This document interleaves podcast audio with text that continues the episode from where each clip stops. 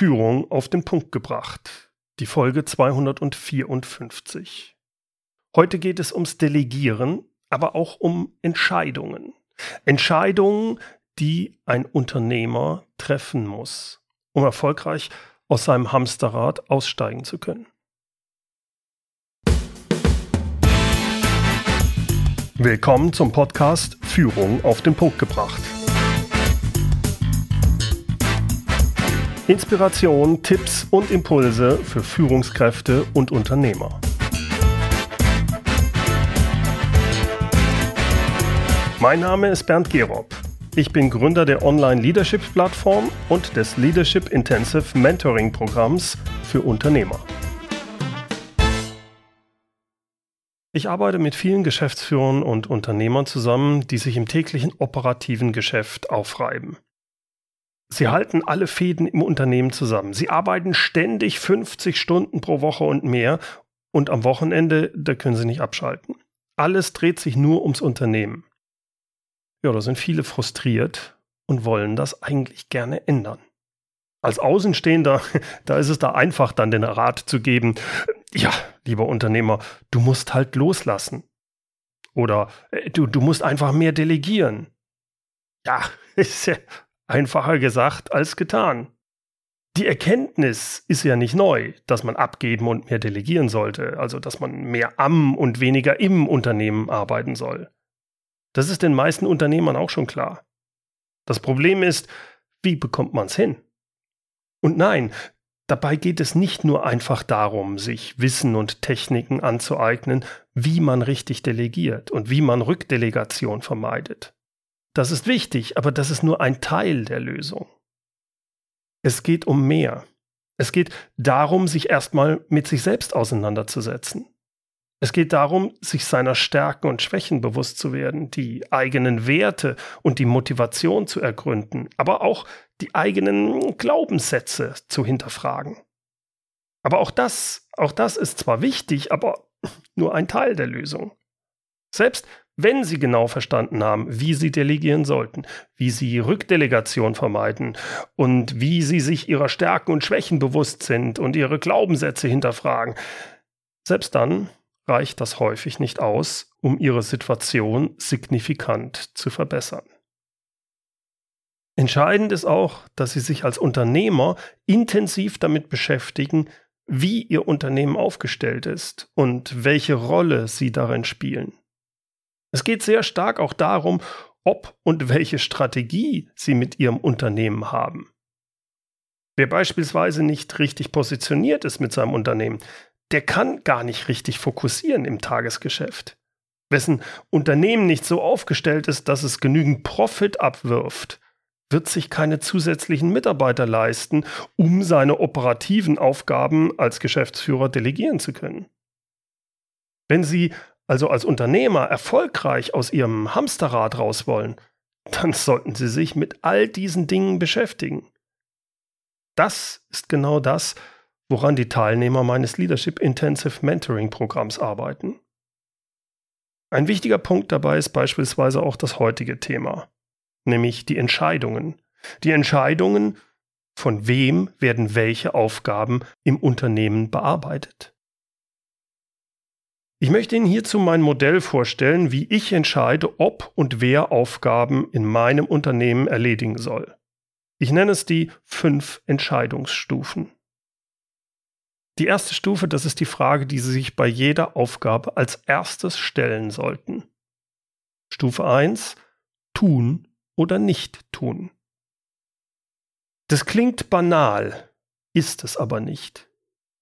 Diese Frage sollten Sie sich nicht nur stellen, wenn Sie überlegen, ob es darum geht, ob Sie die Aufgabe erledigen sollen oder nicht. Es geht vielmehr darum, ob diese Aufgabe in und von Ihrem Unternehmen prinzipiell bearbeitet werden soll. Äh, von wem und wie auch immer. Um diese Frage richtig beantworten zu können, da ist es entscheidend, dass Sie wissen, für was Ihr Unternehmen steht, was es genau macht und vor allem, was nicht und für wen nicht. Die Antworten auf solche Fragen sind dann einfach, wenn Ihr Unternehmen richtig positioniert ist. Ist es das nicht, haben Sie ein Problem. Ich gebe Ihnen ein Beispiel. Nehmen wir an, Sie haben eine Rechtsanwaltskanzlei und Sie sind spezialisiert auf Wirtschaftsrecht. Da haben Sie hervorragende Referenzen und herausragende Expertise. Im Wirtschaftsrecht, da kennen Sie sich aus.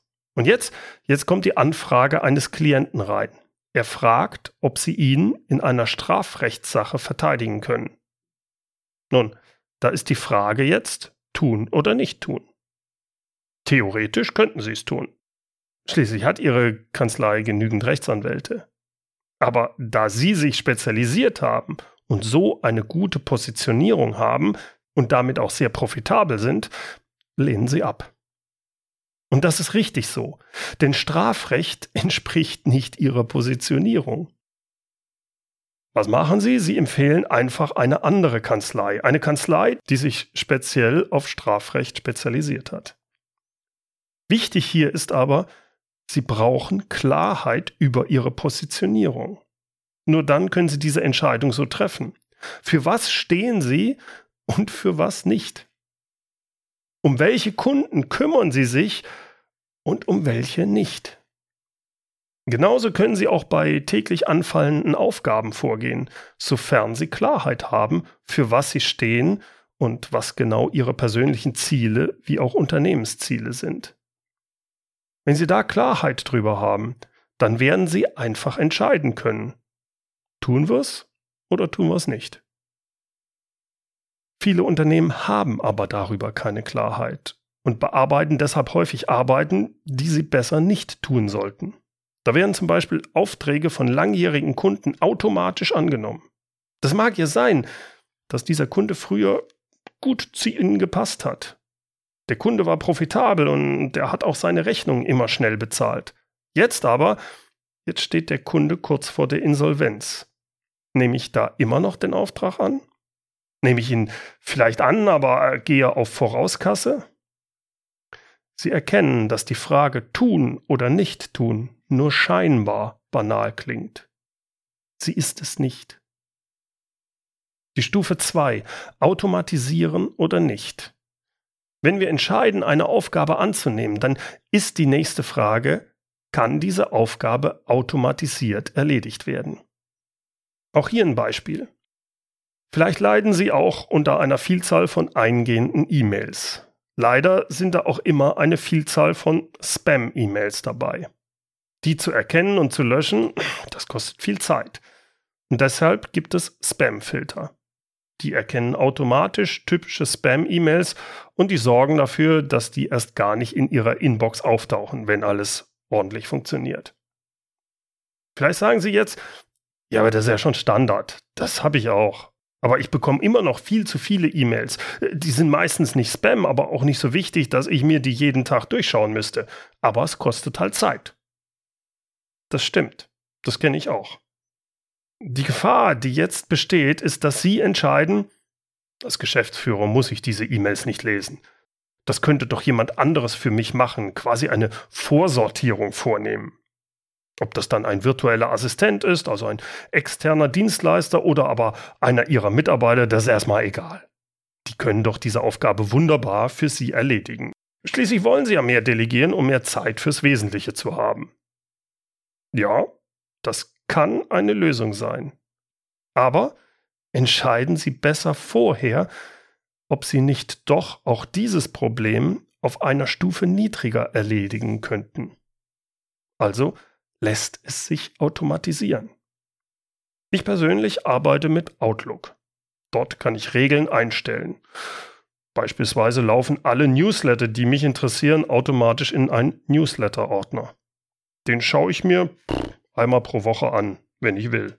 Entscheidend ist aber, diese E-Mails landen erst gar nicht in meiner Inbox. In ähnlicher Weise mache ich das mit anderen E-Mail-Versendern. Durch einmal aufgestellte Regeln im Outlook lasse ich die E-Mails in separaten Ordnern sammeln, Ordnern, von denen ich weiß, dass ich sie nicht täglich lesen sollte und auch nicht täglich lesen werde. Dadurch hat sich die Anzahl der E-Mails in meiner Inbox massiv reduziert. Dazu benötige ich aber keinen menschlichen Assistenten. Ich brauche niemanden, der meine E-Mails vorher durchliest. Diese Aufgabe habe ich automatisiert. Und zwar ganz banal durch die Regelfunktion in Outlook. Stufe 3, der externe Dienstleister. Vielleicht fragen Sie sich jetzt, was denn so schlecht darin ist, wenn ein externer Dienstleister oder einer Ihrer Mitarbeiter diese Aufgabe übernehmen würde. Nun, in der Regel ist eine Automatisierung fast immer preisgünstiger als Manpower. Deshalb und deshalb versuchen Sie Aufgaben so weit wie möglich zu automatisieren.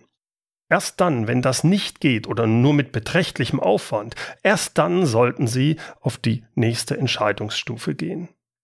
Aber auch hier lauert eine Gefahr. Denn viele Unternehmer entscheiden zu schnell, dass ein Mitarbeiter einfach die Aufgabe erledigen soll, äh, anstatt die Aufgabe outzusourcen. Auch hier ein Beispiel. Ich habe mich schon vor Jahren dafür entschieden, dass ich nicht ans Telefon gehe, wenn jemand anruft. Ich will nicht gestört und unterbrochen werden bei wichtigen Arbeiten. Prinzipiell vereinbare ich nur noch Telefonate, bis auf ganz wenige Ausnahmen.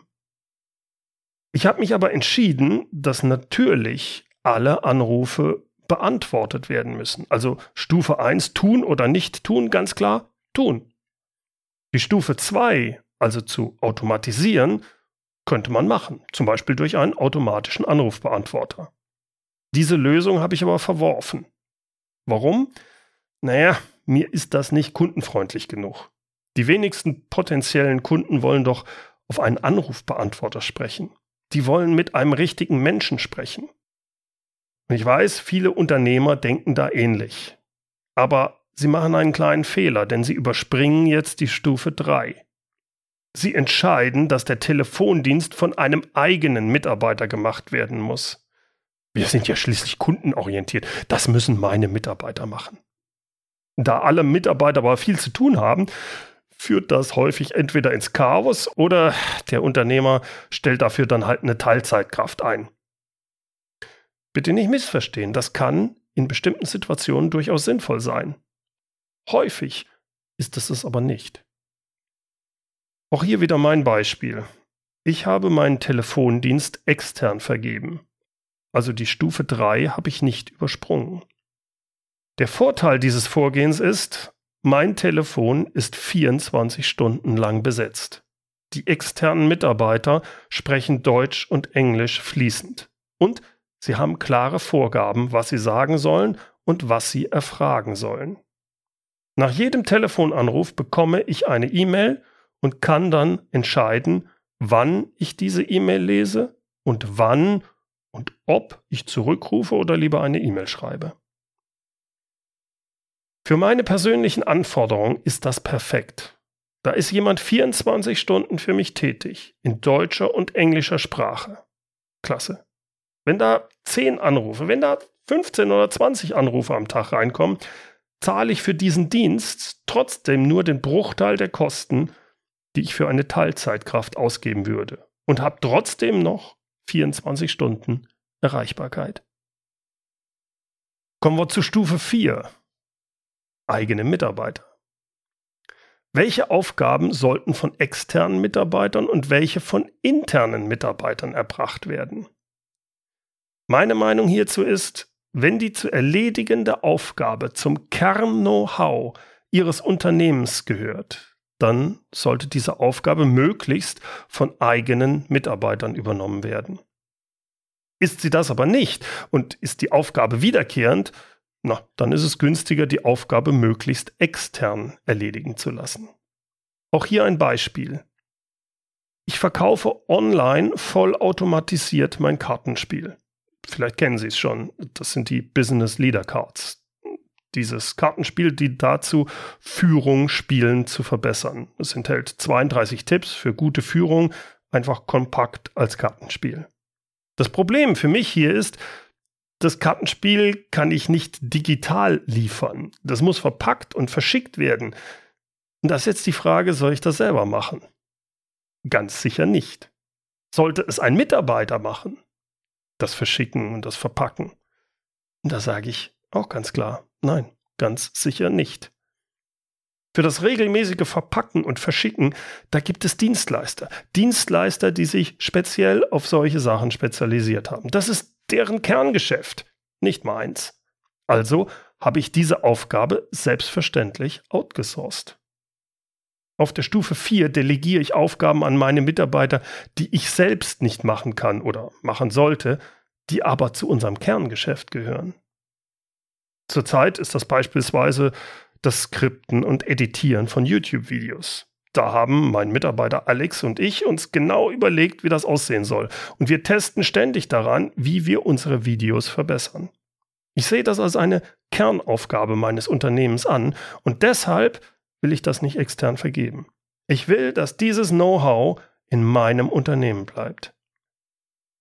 Es gibt ganz klare Unternehmeraufgaben, die kann ich als Unternehmer nicht delegieren. Da bin ich dann also äh, auf der höchsten, der fünften Stufe. Die muss ich selber machen. Alle anderen Tätigkeiten aber, die sollte ich möglichst eine oder sogar mehrere Stufen weiter nach unten delegieren oder sie werden in meinem Unternehmen erst gar nicht gemacht. Wenn Sie also das nächste Mal wieder über eine Aufgabe entscheiden müssen, achten Sie darauf, dass Sie die fünf Entscheidungsstufen durchlaufen. Entscheiden Sie sich bei allen Aufgaben, bei allen Tätigkeiten möglichst für die niedrigste Stufe, die machbar und sinnvoll ist.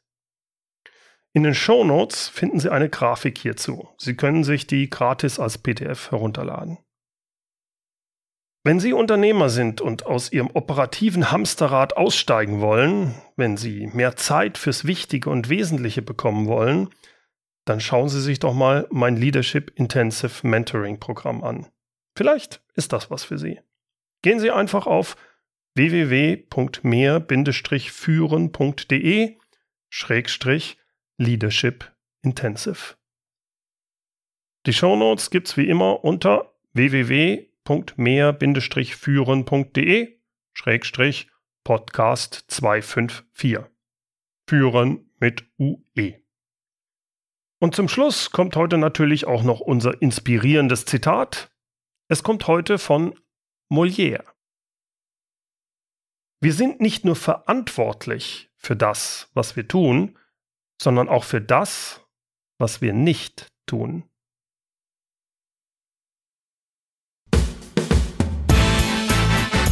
Herzlichen Dank fürs Zuhören. Mein Name ist Bernd Gerob und ich freue mich, wenn Sie demnächst wieder reinhören, wenn es heißt Führung auf den Punkt gebracht. Inspiration, Tipps und Impulse für Führungskräfte, Manager und Unternehmer.